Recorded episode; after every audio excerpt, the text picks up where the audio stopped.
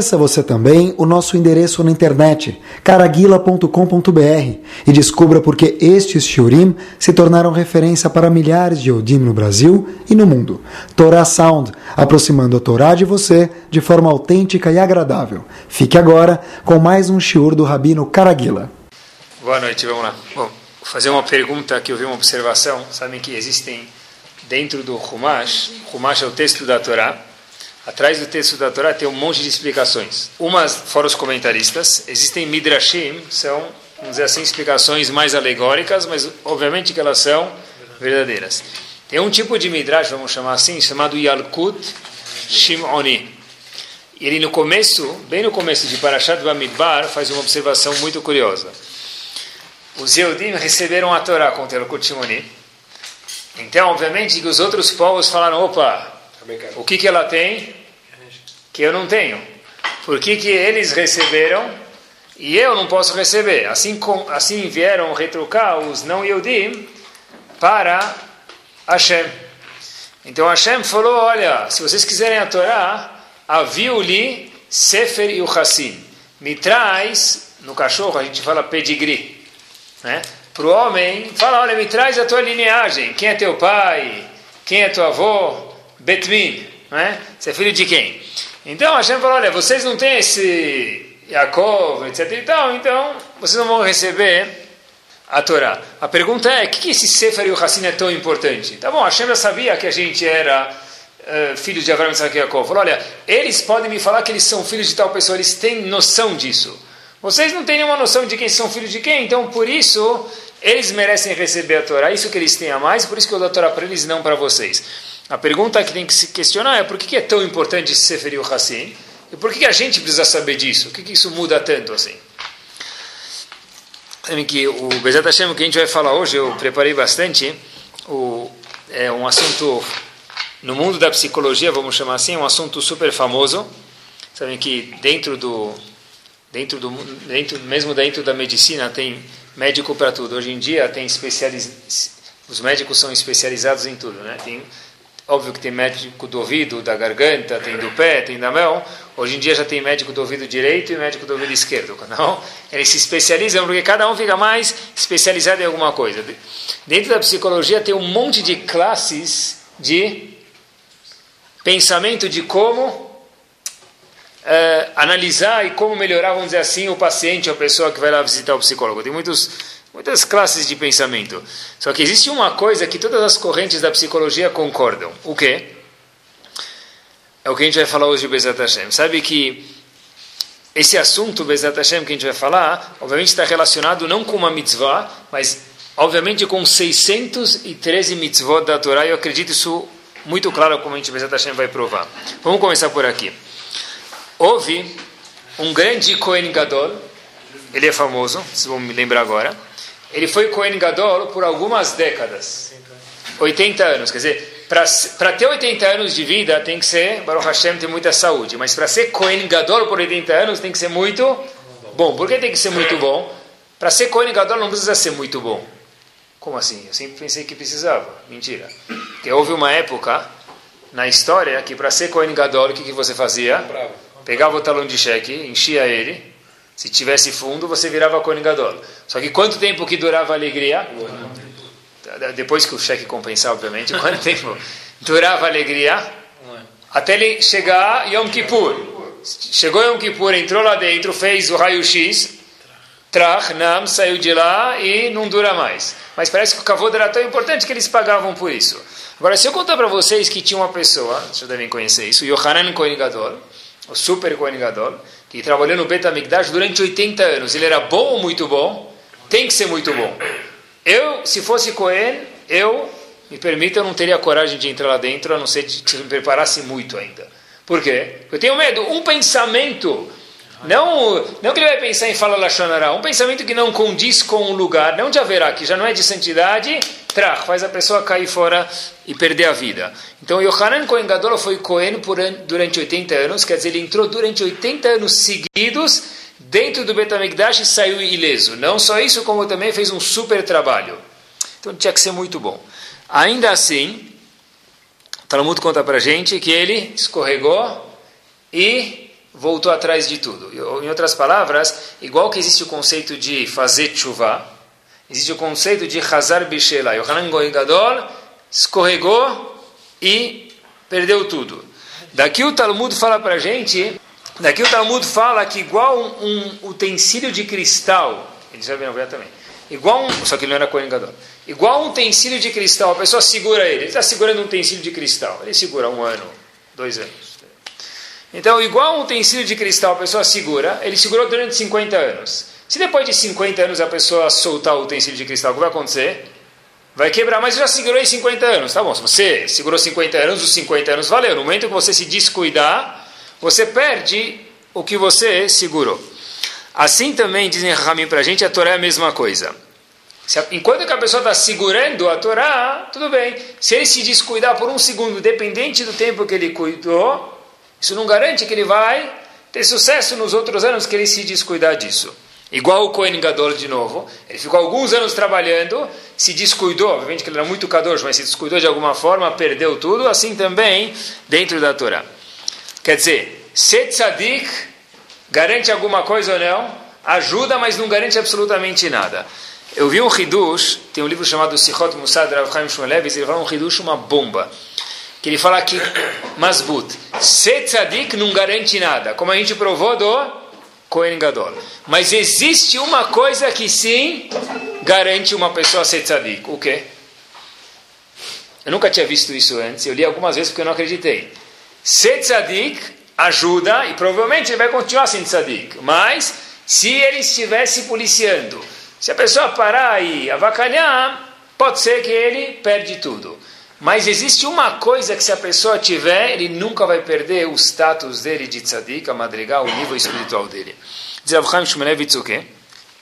Tem um componente que faz a pessoa se garantir, e a Bezat Hashem, esse shur de hoje, o tópico, diz ele o seguinte. Agmará fala em Masechet Shabbat, e daqui ele prova qual que, que, faz a pessoa se garantir, apesar que ser tzadik não garante, mas existe um ponto que sim garante, é o seguinte.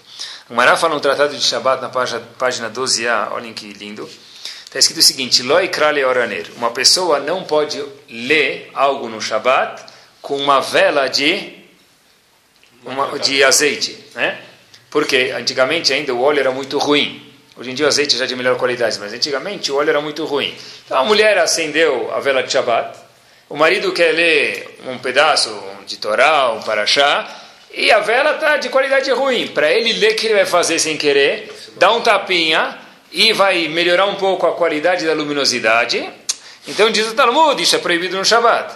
Loi kraleoraner, cuidado, porque talvez sem querer não leia com a vela de o óleo e o pavio, porque talvez sem querer você vai dar um tapinha para melhorar a qualidade da luz. Porém, tem uma ressalva, diz o Talmud, a não ser que seja uma pessoa hashuv. Por exemplo, se tem mais uma pessoa, mas o Talmud fala, se a pessoa é uma pessoa hashuv, uma pessoa importante, essa pessoa sim pode ler com a luz da, dessa, desse pavio, porque ele não vai mexer. Rashi diz por quê? Porque Rashi falou o seguinte, assim Rashi explica a Gumará, que se a pessoa for uma pessoa, o que quer dizer Hashuv? Que mesmo nos dias de semana não mexe na vela, nessa lamparina, porque para ele é feio mexer na lamparina, é uma pessoa chique, ele não vai mexer na lamparina. É ai para ele mexer numa lamparina. Então, já que é uma pessoa que normalmente não mexe, no Shabbat ele também pode mexer, ler, por quê? Porque ele não vai ter a tentação de, sem querer, esbarrar ou bater na lâmpada, na vela, para poder ver melhor.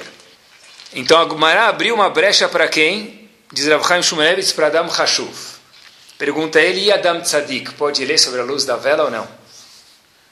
Adam Hashuv pode, uma pessoa importante pode, porque ele não vai chegar a mexer. Olhem que bomba. Uma pessoa tzadik pode ler sexta-feira à noite sobre a vela? Não. Ele é gadolador, ele é o gigante da geração. Não vou falar nome, mas imagine um ervo muito grande. Eles têm lá uma, um óleo, um azeite de baixa qualidade e um pavio. Ele quer ler um pedaço de Torá. Ele nunca fez Rio no Shabbat na vida. Pode ler ou não pode? Não. Não pode, diz o Talmud. Por que Hashuv é quem lê toda semana? Não. Hashuv, na verdade, é uma pessoa que ele é importante, que, que ele nunca vai se sujar a mão para colocar lá. Uma pessoa trechik, não vai se mexer, nobre. Então, diz Rav Chaim Shmuneves, olha que bomba. Uma pessoa tzadik não pode ler. Uma pessoa Hashuv pode. pode ler porque ele não vai ter essa tentação. Daqui diz Rav Chaim Shmulevitz, a seguinte, ele prova a seguinte yesod, a seguinte ideia. A ofen a yechidi leinatzel meisura ataya o Adam Hashuv. A única forma de escorregar é ser uma pessoa Hashuv. Em outras palavras, diz Rav Chaim Shmulevitz, eu imagino que se a gente pegar o presidente da França, talvez o presidente dos Estados Unidos, e deixasse um rodo com um pano do lado dele, eu não sei se ele ia ter a tentação de. Ele vê uma coisa molhada no chão da casa dele, ele ia ter tentação de secar. Rainha Elizabeth, ela fala: puxa vida, tomara que não esteja ninguém me olhando que eu tenho, estou com uma tentação de secar minha casa com rodo. Não tem, por quê? Porque não combina com a rainha Elizabeth pegar e secar com rodo. Isso não, não, não é, eu não tenho tava para isso, eu não tenho prazer disso. Provavelmente nenhum dos homens aqui também tem essa tava, nós somos nobres. Mas é, isso combina com uma pessoa talvez mais simples, vamos dizer, não é? Então, diz Rav Chaim Shmulevitz é exatamente a mesma coisa. Uma pessoa, quando ela chega num certo nível de nobreza que ela sente que ela é nobre, então isso faz com a pessoa não escorregar mais. Ser um tzadik não garante, ser uma pessoa rashuv, importante, isso sim garante. A pessoa tem que se sentir, dizer especial. Uma pessoa que se sente de fato especial, essa pessoa não vai chegar a se comportar menos do que o status que ele se enxerga se condiz com isso. Sabem que eles contam que na época do iluminismo, a principal força que o iluminismo queria fazer não era que os Eudim fizessem averot, ou abrissem mão da Torá, da seriedade da Torá. Rav Israel Mislant fala que o, um dos pontos principais que o iluminismo queria trazer para o mundo era fazer o Yehudi se sentir um Zé Ninguém. Ah, bom, quantos Yehudim tem no mundo? Você acha que vai fazer diferença se você coloca o tefilim aqui ou lá? Se o tefilim está um pouco mais virado para a direita ou para a esquerda? Se o tefilim está na cabeça, no lugar certo, um pouco mais para baixo, acha que faz alguma diferença isso aqui? O ponto é colocar o tefilim. Em outras palavras, ele queria fazer as pessoas errarem esse movimento iluminista para quê? Você é uma pessoa não tão importante quanto você imagina. E qual é o ganho disso? Se você não for tão importante nos seus olhos, você se comportar como quem? Como um Zé Mané. E um Zé Mané, mesmo que for um tzadik, pode chegar a errar. Mas Shenken, uma pessoa que é importante, uma pessoa hashuv, que se sente nobre, essa pessoa não chega a errar. Como Rav Israel Salant combateu o iluminismo, ele veio na mesma época, Rav Israel Salant tinha um lema. Dizia Rav Israel Salant que o objetivo de um professor, o objetivo de um líder, o objetivo de um pai, é lenasam uleromemam, elevar e enaltecer os alunos, os filhos, os, as pessoas da comunidade, quem for. Por quê? Porque o único jeito de ir contra a ideia de rebaixar a pessoa é elevar ela. E um Hidush gigante eu faço questão de repetir pela terceira vez. Ser é ótimo, mas não garante o futuro. Ser uma pessoa que se enxerga como Adam Hashuv, uma pessoa nobre, isso assim, aí sim garante, Bezat Hashem, o futuro da pessoa. Não é gavá, isso não é orgulho, boa. Escutei uma vez que um, um indivíduo chegou, estava indo para o Rio agora essa semana, e aí eu vi um papelzinho, tinha uma piada, aí eu fiquei curioso, li a piada, e aí eu falei, puxa, essa piada caiu justo com, com o shiur, nada por acaso. O indivíduo chegou no psiquiatra, e começou a falar um monte de coisas rápido, o psiquiatra não entendeu nada. Falou para ele, olha meu amigo, o senhor pode começar tudo desde o princípio para que eu possa entender a sua situação? Aí o paciente fala, é claro doutor, no princípio eu criei o céu e a terra, e daí por diante. Então tem a pergunta, de fato, é meio Majnun, será que a pessoa não pode chegar a errar e achar que ele tem gavá? E ter, a, sabe, eu sou o cara? Então, ser uma pessoa nobre, se sentir que ele é importante, não tem nada a ver com gavá, porque gavá normalmente é achar que eu sou melhor do que os outros. Ser uma pessoa nobre é saber que eu tenho um valor importante, não que eu sou melhor e mais importante do que os outros. De novo, gavá, orgulho, é não cumprimentar essa pessoa, é levantar o nariz para o outro. É porque ele não ele não está no meu nível. Não, você deixar de passar o rodo, não é? Deixar de passar o rodo é... Não é, não é meu cavô disso. Beleza. Coisas que têm a ver com minhas atitudes de... Eu, eu, uma pessoa, por exemplo, um presidente, ele pode cumprimentar qualquer um, principalmente se for antes das eleições, né? Ele pode cumprimentar qualquer um. Mas ele não vai, provavelmente, talvez hoje fazem isso, mas a rainha da Elizabeth, você não vai ver ela jogando bola no Maracanã, ela vai visitar o Maracanã, não vai ver ela fazendo embaixadinha. Por quê? Porque é feio. Então, uma coisa que ela é feia, isso o que não é, não é chique, vamos dizer assim, a pessoa não faz. Isso é Dam Hashuv. Obviamente que dentro de toda a midá tem um pouco de cilada, talvez a pessoa tem que se cuidar com gavá, vocês têm razão. Pode ser Hashuv? Pode ser Hashuv e Tzadik, mas o, a, a, o Hidush para mim, quando estava preparando o Shiur, é que o Hashuv garante mais do que o Tzadik. Se é uma pessoa que se sente Hashuv importante, isso é mais prometedor do que Tzadik. Não que não precise ser Tzadik, Deus me livre. O cara pode ser Hashuv e não ser Tzadik. Pode. Se a pessoa valorizar a Torá e ele for uma pessoa Hashuv, então ele vai entender que com uma pessoa Hashuv importante não condiz fazer a A, B e C da Torá. O senhor está falando na consequência você ser Tzadik, você se sentir Hashuv perante a Torá? Nem sempre. Eu conheço muitas pessoas que são tzadikim e acham que eles estão fazendo uma besteira. Eu conheço pessoas, pessoas que rezam e falam que você fez. Ah, fui rezar. Onde você foi? Fui no shiur. E quando você vai? Onde você vai? Ah, fui no cinema. Quando ele vai no cinema, ele fala com um tom. Quando ele vai no Knis, ele fala com outro tom. Então, ser tzadik não necessariamente quer dizer que eu me sinto rashuv. Não é necessariamente que eu sinto que que eu estou fazendo espiritualmente é uma coisa importante.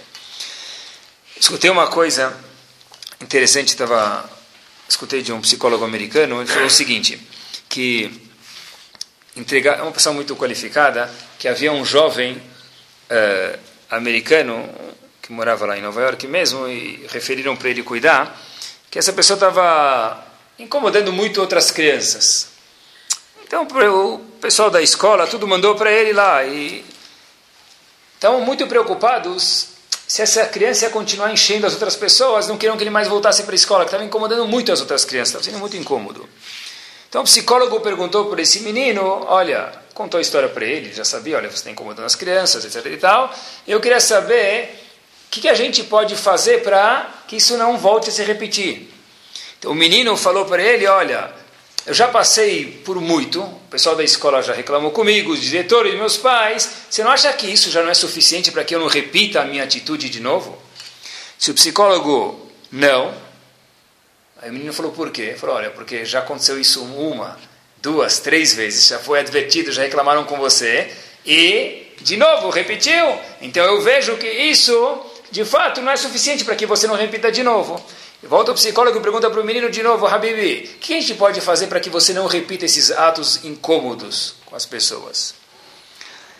Se ele não sei.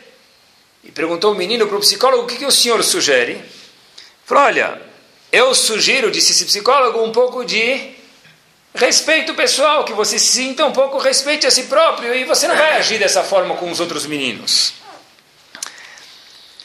Esse psicólogo conta que o menino virou para ele ele fala que, com uma cara muito triste e lágrimas nos olhos, falou o seguinte para ele: Se para eu me precaver de agir assim com as pessoas, eu preciso ter respeito comigo mesmo, de fato, estamos em apuros. É isso. Estamos em apuros, porque eu não me sinto, é, eu não me sinto um cara. Então, se é isso que depende, de fato estamos em apuros. Eu vi uma história do. Contam que está escrito isso sobre o rei, o Luís XVI da França, que a história conta que aprisionaram o filho do rei. E o que, que eles queriam fazer? O rei estava muito velho. Pegaram o filho do rei e falaram: se a gente conseguir estragar ele moralmente, o que vai acontecer? A gente vai conseguir colocar outra pessoa no poder, alguém que a gente queira, porque se a gente deixar acontecer, sempre o filho do rei vai ser rei, a gente não vai ter vez aqui. Pegaram o filho do rei e tiraram o rei, pegaram o filho e começaram a levar ele em lugares muito imorais e coisas muito baixas, lugares muito vulgares e pessoas que em volta dele, ele morou alguns meses, usavam uma linguagem muito, muito baixa, nada delicada. Nível mais inferior possível Deixaram ele lá durante seis meses. Contam que esse filho do rei Luís XVI não esmoreceu. Voltou, fizeram um teste com ele, viram que era uma pessoa nobre ainda e ele foi o sucessor do pai dele. Perguntaram para ele: Olha, como que o fato de você ficar como um jovem durante seis meses com pessoas que falavam uma linguagem vulgar, cenas obscenas, etc. e tal, como não fez você descer de nível? Disse ele o seguinte: eu nunca fiz o que eles estão pedindo, entre aspas, para que eu fizesse. Por quê? Porque eu sei que eu nasci para ser rei. Essa é a diferença. Foi isso que Rav Chaim Shmulevitz falou. Ser tzadik não garante. Mas saber que você nasceu para ser rei, isso sim garante. Me colocaram lá seis meses, afetou ele provavelmente. Mas não desci no nível que queriam que eu descesse e, portanto, sim fui rei depois. Por quê? Porque eu sei que eu nasci para ser rei. As pessoas perguntam, às vezes, como eu passo o sentimento de valor, de boa estima para o meu filho? Eu estava no, no avião, estava preparando, sabe quando eu, eu falo algum choro, eu, fico, eu cozinho ele durante algumas 700 horas na minha cabeça, tudo que eu vejo, tento ver se um pouquinho fica cozinhando na minha cabeça. Aí hoje em dia as aeromoças, os aeromoços no avião nem falam mais nada, tem abre a, o vídeo, né? Eles ficam lá sorrindo, só parados, olhando, e nem, nem mais, não fazem, nem apontam mais para exit, para saída. Então tem um vídeo com um bonequinho, coloquem as malas embaixo dos compartimentos, aperte o cinto. E teve um momento que todo mundo já conhece, se der pane no avião, vão acender as luzes do corredor, e ao caírem as máscaras de oxigênio, o que está escrito? Primeiro coloque em si próprio. E depois. Está vendo? Shiur é cultura. Primeiro coloque a máscara, a máscara de oxigênio em si próprio e depois coloque no seu filho. Essa é a resposta. Como a pessoa pode. É, como posso fazer para o meu filho ter um bom sentimento de si? Vai por osmose, pessoal. Se nós, pais, professores, líderes, temos um bom sentimento de nós próprios, provavelmente isso passa para os filhos. Quer ver? Tem um teste muito curioso. Eu não sei se ele era Yehudi ou não. O nome parece que era, mas eu não sei se era. É indiferente aqui no caso. Tem um teste chamado Straussberg. Foi um profissional muito inteligente. Ele mostrou um cenário. E com esse um cenário, ele teve duas uh, vamos dizer assim, respostas diferentes. Ele mostrou o mesmo cenário para alguns tipos de casais. Ele fez uma pesquisa. Qual era o cenário que ele mostrou? Era um filmezinho. Havia um menino brincando e os pais falavam para o menino: Chegou a hora, Habib vai dormir. E o menino fala: Não, deixa eu terminar o quebra-cabeça, deixa eu terminar de brincar, montar o joguinho, deixa eu terminar o, o controle remoto, deixa eu terminar o, o jogo. Os pais falam: Olha, vai dormir. O filho fala, mas deixa eu terminar. Vai dormir, deixa eu terminar mais só mais 10 minutos. Tem aquela ginga que todo mundo aqui, Baruch Hashem, já conhece. Conta ele que haviam dois grupos, fez teste algumas vezes, e a, a reação foi a seguinte. Um dos grupos viu que... Perguntaram para ele, o que, que você viu? Então os pais falaram, olha, a gente viu um menino que não quer dormir, e a gente quer que ele vá dormir, a gente precisa dar um jeito de lidar com a situação. O outro grupo falou o quê? Olha, a gente vê uma criança muito agitada, que não sabe dormir, e é impossível educar um tipo de criança assim. Onde ele percebeu o seguinte, que o mesmo cenário pode ser visto de duas formas.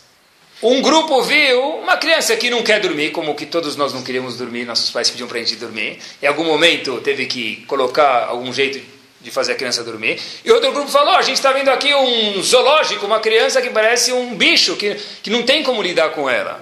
Espera aí, é um bicho que não dá para domar ou uma criança que não quer dormir tem que dar um jeito dele dormir? Onde nesse estudo os Strauss percebeu que o mesmo cenário, a reação é diferente conforme quem quem vê aquele cenário. Em outras palavras, uma pessoa saudável que vê aquilo, o que, que ela fala para a criança? Olha, você precisa dormir. Vamos dar um jeito de dormir. A outra fala, eu estou vendo na minha frente um bicho. Uma criança que os pais veem ele como um bicho vai se sentir como um bicho. Ele perdeu o Adam Hashuv dele. Uma criança que fala, olha, eu sei que meus pais queriam que eu dormisse, mas é normal não querer dormir às vezes. Poucas vezes ou muitas vezes ou sempre. Nesse caso, a criança ainda é um Adam Hashuv que não quer dormir. Quer dizer, como que passa o sentimento bom de Adam Hashuv ou não, uma pessoa importante e nobre para os filhos ou não, primeiro tem, a gente tem que colocar máscara de oxigênio em nós próprios e depois nos filhos. A pessoa tem que saber olhar para a situação de uma forma gostosa e não do jeito equivocado. Outro dia, olhem que curioso, pessoal, nunca aconteceu isso na minha vida. Outro dia, faz algum tempo atrás, em algum lugar, eu estava explicando para, um grupo de pessoas os 10 testes de Avram Avinu. Vocês sabem que Avram Avinu teve 10 testes, curiosidade. A gente nem sabia que ele teve 10 testes, só sabemos que ele teve 10 testes porque está escrito em Pirkei Avot que ele foi testado 10 vezes. Quais são as dez vezes? A grande parte dos dez testes existe uma ascamá que todos concordam. Quais foram os testes, os comentaristas? Mas, exatamente quais são os dez testes, tem discussão entre os comentaristas sobre a Pirkei Avot. Então, eu estava mostrando para os alunos, olha, queridos, tem esse comentarista fala que esse foi um teste, esse fala que esse não foi, mas tem outro lugar. Então, comecei a mostrar. Depois que a gente concluiu os dez testes, um menino jovem chega e faz a seguinte questão. Eu quase dei um beijo na testa dele na hora.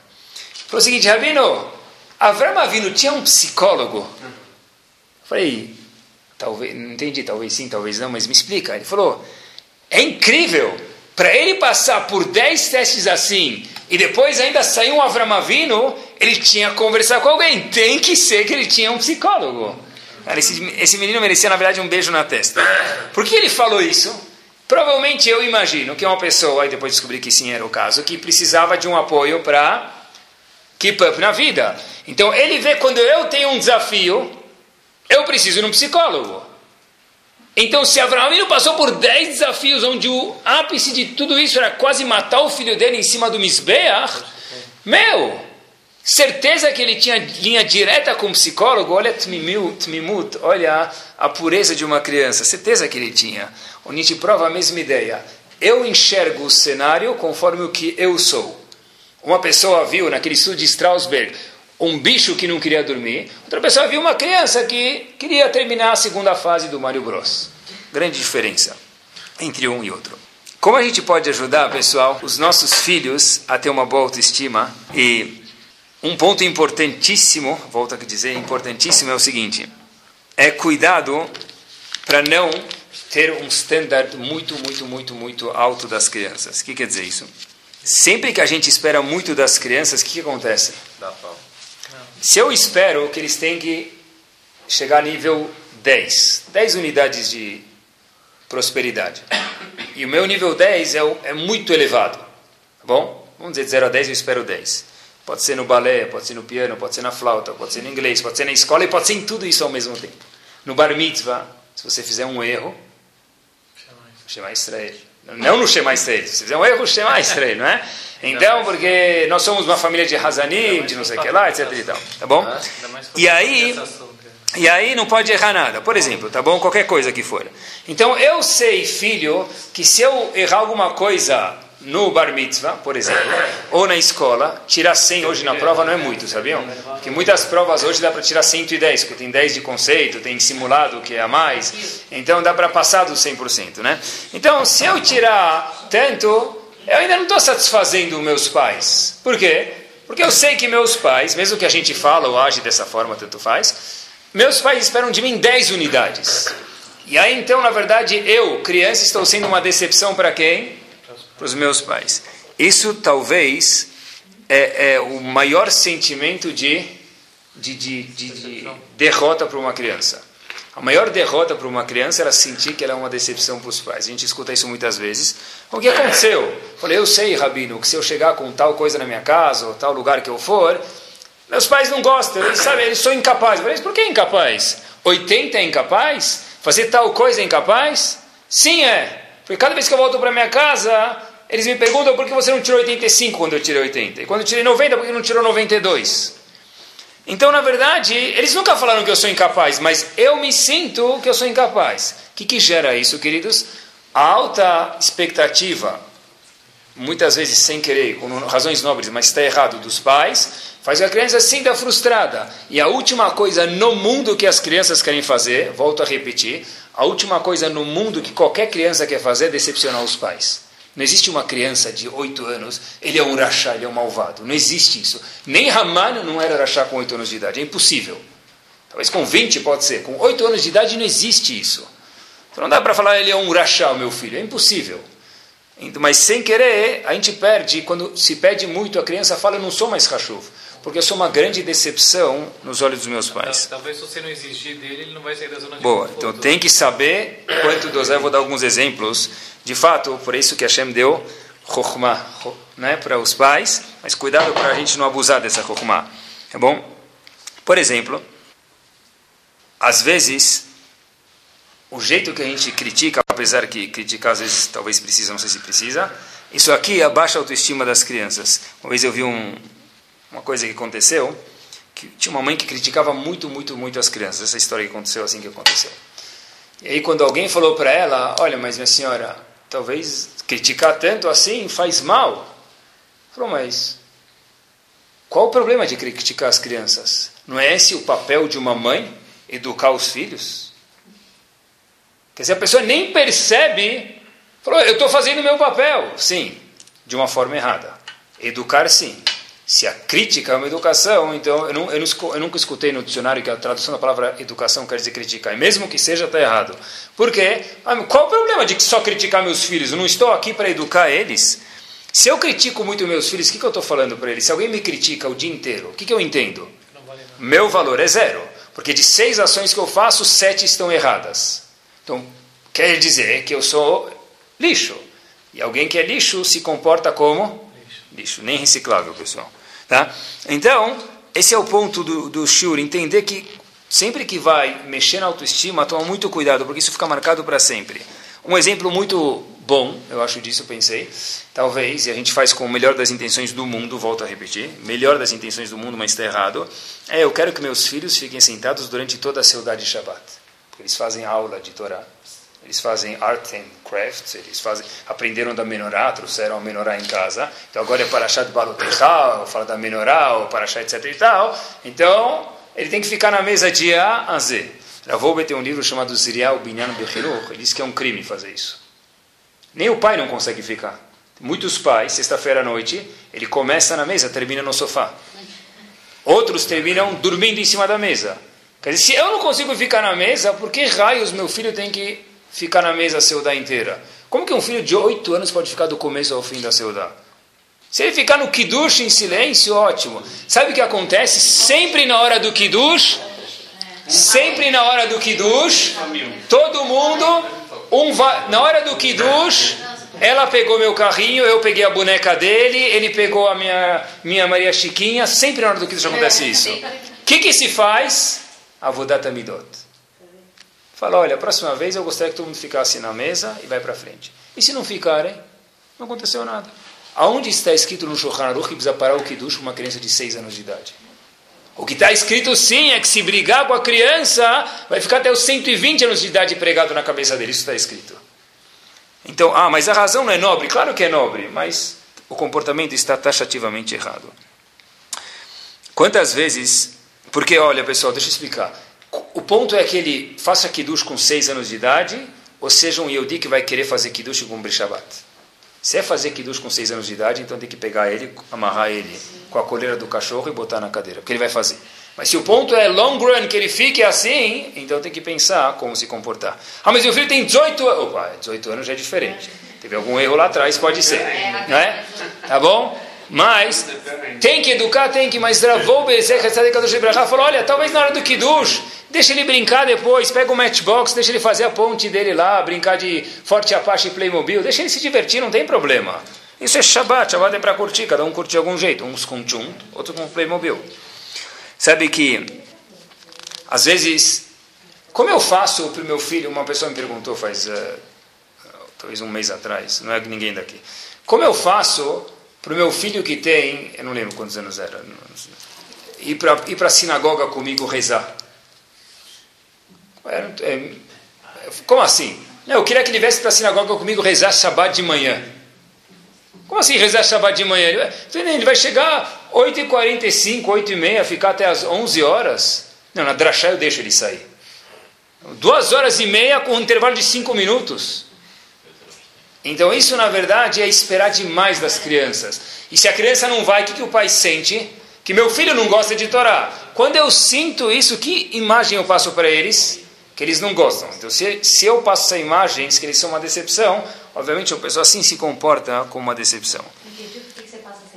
Porque se eu sinto que se meu filho não vem rezar comigo, deu um fashla na minha educação dos meus filhos, tá bom, o filho do meu vizinho vai, ele não vai.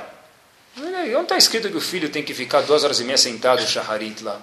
Mas se ele vier fazer criatimata ótimo, se ele não vier também, no big deal. O ponto é, quando ele vier elogiar um monte, depois eu garanto para vocês que ele sim vai vir. Obviamente, quando chegar no bar mitzvah, chegar perto do bar mitzvah, tem que falar, eu quero que você venha, etc e tal, explicar. Mas não dá para esperar 6, 7, 8 anos que a criança fique rezando duas horas na sinagoga, nem meia hora. 10, 11 anos deve ser. Talvez devagarzinho, gradativamente, aos poucos. Na mesa de Shabbat, o Gadoladora falou que não pode pedir para uma criança ficar a mesa inteira de Shabbat. Talvez 5, 10 minutos.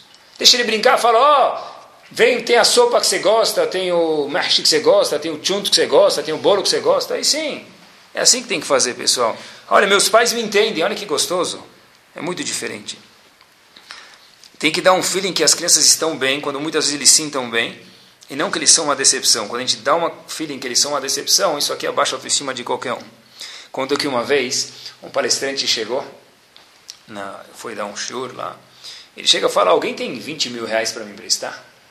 Então, o pessoal estava com vergonha e tal, mas ele pegou o microfone lá e tem uma pessoa que era trabalhava com prestava dinheiro e tal. Aí falou, tá bom, ele tinha uns cheques no bolso. Né? Ele falou, tá aqui os cheques, se senhor precisa, eu vou emprestar. Então, pegou lá os 20 mil, deu para o palestrante. Tá? Acabou o shiur. Então, esse palestrante fala, muito obrigado, vocês me escutaram, bateram palmas, estava ótimo. Fala, olha, quem mesmo me emprestou os 20 mil? O indivíduo logo falou, opa, fui eu, né? Pelo menos o crédito, Habibi. Né?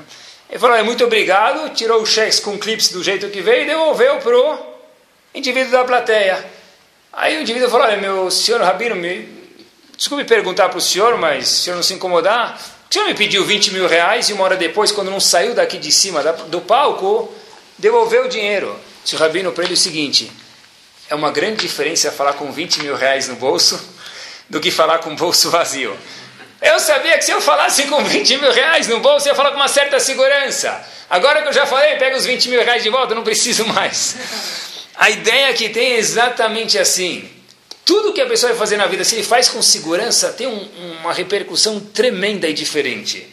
E como que a gente dá segurança para as pessoas? Através da autoestima. Como se dá boa autoestima? Através de dar apoio para as pessoas, especialmente começando em casa. Sabe que eu vi uma pesquisa que é de arrepiar mesmo. Teve uma pesquisa, tem um tem um doutor que escreve, é, são pai e filho, ele escreve tem alguns livros da Artscroll dele, e ele conta que quanto tempo demora para uma criança contar um problema que ela tem para um pai?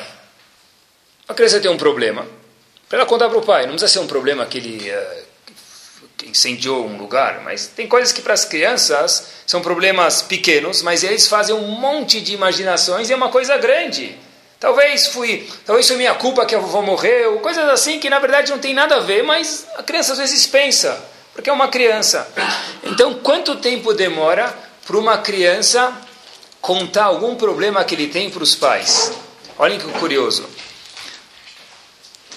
Está escrito que uma criança para contar uma coisa para os pais. Essa pesquisa foi feita numa, em, em Jerusalém, com famílias religiosas. Imaginem só, pessoal. Para uma criança se abrir com os pais, demora cinco anos. Demora cinco anos. É uma pesquisa registrada, isso estatística, isso cientificamente feita. Para uma criança contar uma pesquisa para os pais, foi feita, alguma, algum, alguma coisa que ele fez de errado, ela te, demora cinco anos para se abrir com os pais e perguntaram para essas crianças, a grande maioria, obviamente, que não todo mundo, por que isso?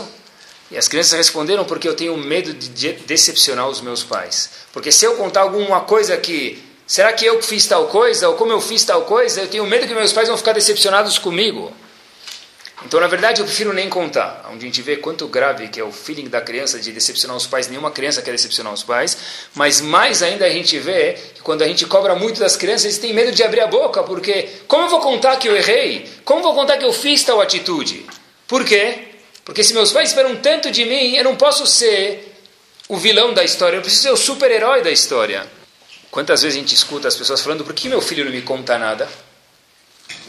Eu, com professor, já escutei talvez, uh, não vou falar cem vezes porque é pouco. Por que meu filho não me conta nada?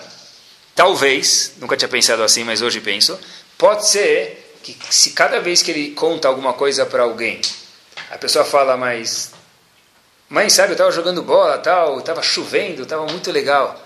Na chuva de novo você jogou bola? Mas você não tem juízo? Tá, tá, tá, tá, tá, tá. Então, se cada vez que alguém abre a boca tem 36 flechas contra uma frase que a pessoa falou, por que ele não me conta nada? Porque cada vez que eu conto tem um milhão de ataques aqui, não estou fazendo nada, parece que eu fiz um crime. Então, na verdade, eu prefiro não contar mais nada. Talvez ele não quer ser decepcionado mais. Então é melhor não contar. Sabe, quando se fala de autoestima, uma vez eu vi uma ideia boa, para dá para praticar essa. Qual o melhor jeito de ficar rico? Comprar um argentino por quanto ele vale e vender por quanto ele acha que vale. Tá bom? Isso é um, tá bom? Esse é um jeito. Então tem que aprender dos argentinos mesmo. Se achar um pouquinho mais. Quer dizer, obviamente sem ter gavá, né? Outro dia, uma pessoa me contou que levou o filho ou a filha, não lembro, numa, numa reunião. E eu não sabia que era assim, mas não sei se todas as reuniões são assim, mas a reunião que essa pessoa foi era o pai ou a mãe, não lembro, junto com o filho ou a filha na, na escola. E essa pessoa fala, olha, eu queria ver se podia ajudar com outra coisa. Eu falei, mas por quê? Falou, porque a reunião foi um fracasso na escola. Eu falei, como assim foi um fracasso? Porque todo mundo falou para o meu filho ou para minha filha que, eles, que ele é bagunceiro, que ele é etc e tal. Então, tá. Falei, mas. E aí, falou, tinha um ou dois professores que meu filho e minha filha tinham certeza que ele gosta do professor e o professor gosta dele. Eu falei, e aí, como foi? O maior fracasso ainda. Esses dois jogaram os cachorros também, falaram, olha aí, se teu filho ou tua filha não serve para nada, etc e tal. Pessoal, Olhem que inteligente foram os professores. Desabafou tudo. Qual vai ser a reação do pai ou da mãe com os filhos? Com o filho ou com a filha? Ah, peraí. Vai colocar na máquina de lavar com detergente, deixar ele rodando lá durante 53 minutos, vai sair de lá, um trapo, vai no dia seguinte para a escola. Com que vontade de melhorar a pessoa vai ter? Zero. Porque se todo mundo falou que eu sou incompetente, que eu sou horrível, que eu sou um lixo, então, de novo, vou me comportar da seguinte forma. Se quisessem contar, eu acho que contar para os pais também não ajuda muito, depende de como, porque os pais às vezes não são capazes e acabam passando de uma forma errada. Então, mas pelo menos contar para os pais, mas com um filho na frente isso é um crime. Isso é um pouco pensar como vai ser, como vai ter Adam Hashuv. Adam Tzadik, a gente mencionou, não garante nada, mas Adam Hashuv garante. O filho ou a filha saíram arrasados. O estudo foi feito em Nova York, de escolas eh, não não antes da faculdade, tá bom? Desde criança até até a faculdade, que a autoestima das crianças ela é inversamente proporcional ao tempo que a criança fica na escola. Olhem que forte. Uma criança quando ela entra na escola, ela tem nível X de autoestima, vamos dizer 10. Quanto mais tempo ela fica na escola, menor é a autoestima da criança. Daqui a gente entende por que tanto as crianças precisam de um abraço quando chegam em casa. A minha vida é difícil, eu preciso pagar as contas, o pai fala. A mãe fala, preciso cozinhar, preciso cuidar do teu pai, preciso cuidar da casa, preciso cuidar da sogra, do sogro, da minha pai, da minha mãe. E de fato os pais têm muitas preocupações, ainda mais hoje em dia. Mas ser criança não é fácil. Porque um monte de coisas que errou, chutou a bola para fora, errou, riram dele, riram dela. E, na verdade, a criança também se incomoda. E cada dia que a pessoa passa na escola sem querer, abaixa um pouquinho a autoestima dele. Se a pessoa não cuidar, de, quando chega em casa, dá um abraço no filho ou na filha, sem falar nada, espera dois minutos, depois pergunta se ele fez a lição de inglês, de matemática, de geografia. É isso que garante um pouquinho carregar o celular depois do BlackBerry você usa, a gente coloca na tomada à noite. Por quê? Para carregar. A pessoa depois de trabalhar ou passear, também se for passear talvez mais precisa, foi com os filhos passear, deitar na cama, ficar na horizontal para descansar. Os filhos precisam da mesma coisa, o marido e a mulher precisam da mesma coisa. Às vezes um abraço, sem falar nada, sem perguntar como foi o dia, fica quieto.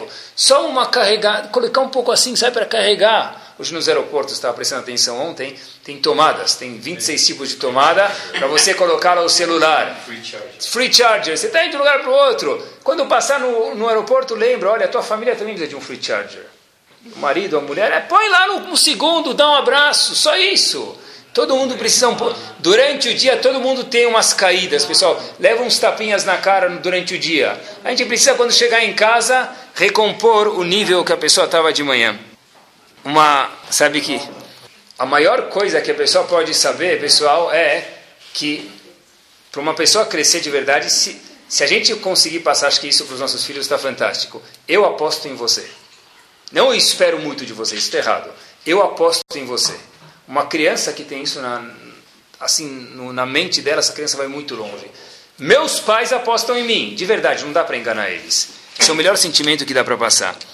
Por isso, Raviru Hamimir fala, novidade, que uma pessoa que não conhece os defeitos dele nunca pode melhorar. Correto? Uma pessoa que não sabe que ele é brava nunca vai ficar mais calma. Uma pessoa que não sabe que ela fala palavras obscenas, feias, o que a Torá chama de feio, nunca vai melhorar. Mas dizer Averu Hamimir é algo fortíssimo. Muito mais grave do que a pessoa não conhecer os defeitos dela é a pessoa não conhecer as virtudes que ela tem. Volto a repetir. Muito mais grave do que a pessoa não conhecer os defeitos que ela tem, nós ou nossos filhos. Mais grave ainda do que isso é que a pessoa não sabe as qualidades, as virtudes, as qualidades positivas que a pessoa tem. Em outras palavras, porque se alguém não sabe as qualidades positivas que ele tem, nunca vai ser nada, ninguém me apoia, ninguém aposta em mim. Como que eu vou melhorar? Outro dia eu estava abraçando um menino. Chegou de manhã, eu falei, bom dia, abracei o menino. Falei, olha, eu não sei se devia ter falado isso, eu confesso, mas já falei. Falei, Habibi, Sabe, eu te vejo, você é tão assim, parece um, sabe, um Snoopy, assim, sabe aqueles... Eu quando vejo esse menino, eu acho, sabe, eu lembro que tinha um Snoopy no retrovisor, no, no carro, quando era pequenininho, no chaveirinho, sabe? Eu vejo esse menino, parece um Snoopy. Eu falo, olha, eu acho que eu gosto de você mais do que o teu pai gosta de você, ou pelo menos igual. Aí, esse indivíduo falou assim, esse menino chegou para mim e falou assim, gostar de mim mais do que meu pai gosta de mim, não é difícil. Ixi, Gostar de mim mais do que meu pai gosta de mim não é difícil. Aí, obviamente que eu sou curioso. É assim, teu pai não gosta de você? Ele te falou alguma vez? Não precisa me falar, eu sei. Quantos anos tem a criança? 13 anos de idade. Eu podia inventar, mentir para vocês, falar que era 8 para a história ficar mais fofa, mas não foi, não foi assim que aconteceu. 13 anos de idade. Né? Ah, meu pai acha que eu não consigo fazer muitas coisas, ele não gosta de mim. É exatamente isso o show de hoje, pessoal. Quando se. Só para terminar, dois pontinhos curtos. Quando se critica uma criança, ou qualquer pessoa, pode ser o marido, a mulher, ou o que for, tá bom? Se é que precisa criticar, eu não sei se precisa, eu não acho que precisa, acho que não adianta muita coisa. Mas, muitas vezes, quando alguém critica outro, outro lado, ele critica como se o outro lado não valesse absolutamente nada. É o seguinte: olha, você de fato não presta. Por quê? Olha teu quarto como está bagunçado. Vamos dizer que a gente espera que eles arrumem o quarto. Um exemplo. É muito diferente falar, ah, você não presta. Mas eu não entendi, como assim eu não presto? Ontem você falou que eu era ótimo, porque eu joguei bola e fui, fiz um ótimo gol, ou porque eu fui bem na prova, ou porque eu sentei do teu lado e fiz o Shema. E hoje eu não presto? Então a criança fica o quê? Confusa, com interferência na cabeça. É muito diferente falar, olha, poxa, teu quarto está muito bagunçado. Pô, você não vai sair daqui, eu vou deixar a porta encostada, não vou trancar, porque é proibido trancar, já falei para vocês proibido trancar uma criança no quarto. Vou deixar a porta encostada, você não vai sair do quarto para brincar, etc e tal, antes você arruma. Pode ter disciplina, não é anarquia. Mas não é falar você não vale nada, porque quase um dia o meu valor é zero, o outro dia o meu valor é, é 101%. É, o que, que eu sou? Então o ponto é que eles são 90% a 100%. Mas tem algumas coisas que precisa concordar. Uma coisa não contradiz a outra. Precisa disciplinar os filhos, mas sem machucar eles. Amar é diferente de gostar. Todo mundo ama os filhos. Até a girafa ama o filho dela. Eu acho. É uma coisa natural que a girafa ama o, o baby girafa, não é? Mas eu não sei se a girafa gosta do baby girafa. Qual a diferença? Se eu gosto de alguém, eu não, eu não, eu não pego essa pessoa no meio do, do, do restaurante lá e, Pena que, pena que os repórteres não estão lá, senão ia dar uma boa reportagem. E começa a puxar a orelha dele e tal. Ah, é uma criança, peraí, mas ele está se comportando mal. Então, bom, então sai do restaurante, ou amanhã não vai mais almoçar com ele. Mas se, se eu envergonho uma criança que já tem noção, na frente dos outros, eu acabei com ela. Porque ela sujou a camisa de novo de batata, com ketchup da batata frita. Tá bom, então peraí. Leva a babadora a próxima vez. É mais saudável levar o babador do que envergonhar ele. Amar uma criança todo mundo ama, até o hipopótamo ama um mini hipopótamozinho. Tenho certeza. Mas gostar é mostrar que a gente gosta, eles sentirem isso, isso é importante. Conto que uma vez, o Rebbe de Gur, o filho dele chegou, depois da, da reza, já tinha, já tinha bar mitzvah, e passou a kedushá da tefilá E o filho dele não estava lá. De repente o filho viu que ele chegou atrasado. Ele entrou assim de leve, deu uma tossidinha de lado e ninguém percebeu. Ele senta lá e o pai dele não percebeu. Hagomel, Rodul Hashem Kitov, ele senta lá, reza e vai embora. Então o pai dele depois viu que o filho chegou atrasado. Então olha que um pai Chacham. Falou para ele, olha, sabe quando a gente faz a Kedushá na Tfilah, a gente santifica o nome de Hashem, é como se cada um tivesse colocando uma pedrinha, um diamante na coroa de Akadosh Baruch. Hoje, você chegou um pouco atrasado, você chegou depois da Kedushá, meu querido filho, na coroa de Hashem está faltando um diamante. Pronto. Acabou. Ele passou a mensagem e falou para o filho: Olha, você podia ter deixado um diamante na coroa de Hashem, hoje não teve. Quer dizer, houve algum erro, houve uma disciplina, não fez uma anarquia da coisa, não deixou fazer o que o filho quisesse, mas por outro lado não falou: Olha, já que você não veio rezar, você é um incompetente. Foi a mensagem foi exatamente o oposto. Ravutner fala para a gente o seguinte, e Baruch Hashem, a nossa geração, por isso que é importante falar isso, comparado com os nossos pais, a gente talvez, com todo respeito, pode falar que a gente está uns 800 quilômetros na frente, espiritualmente dizendo. Sem desmerecer o aleno eles, obviamente, porque eles que deram tudo para a gente, se não fosse eles a gente não estaria aqui. Mas a nossa geração está uns 800 quilômetros na frente deles. O quê? Cada um tem seu lulav. Antigamente era um lulav na Praça da Sé, cada um tinha que se dividir para pegar o mesmo lulav. Não é? Pega o metrô Jabaquara, vai lá, faz baldeação, pega o lulav e devolve. Tinha um lulav na sinagoga. Hoje em dia todo mundo tem um lulav. Antigamente, halav Israel, quem tinha?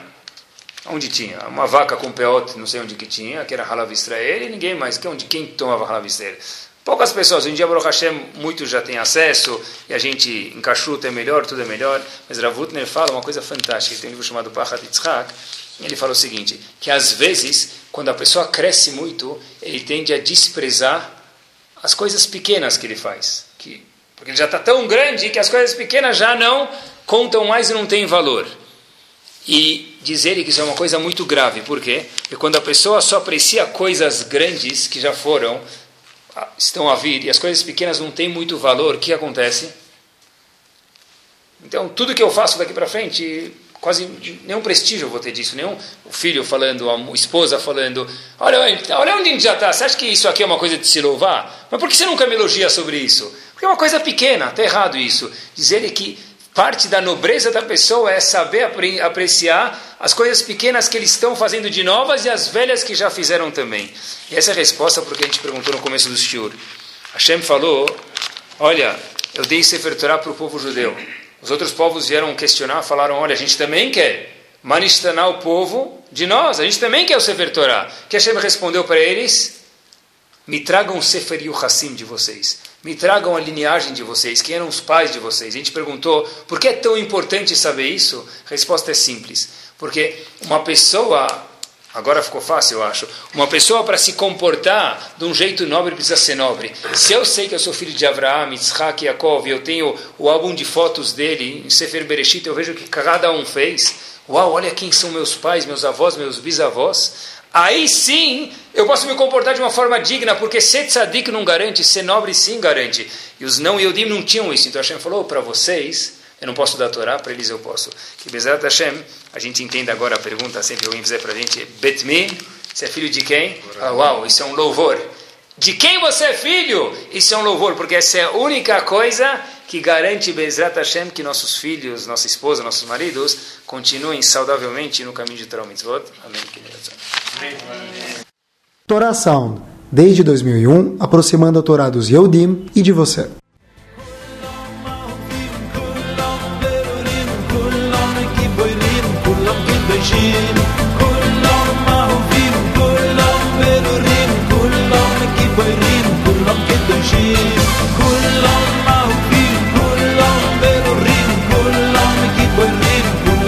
باشیم. کلام مافیم کلام بروریم کلام بگی بریم کلام بی بشیم.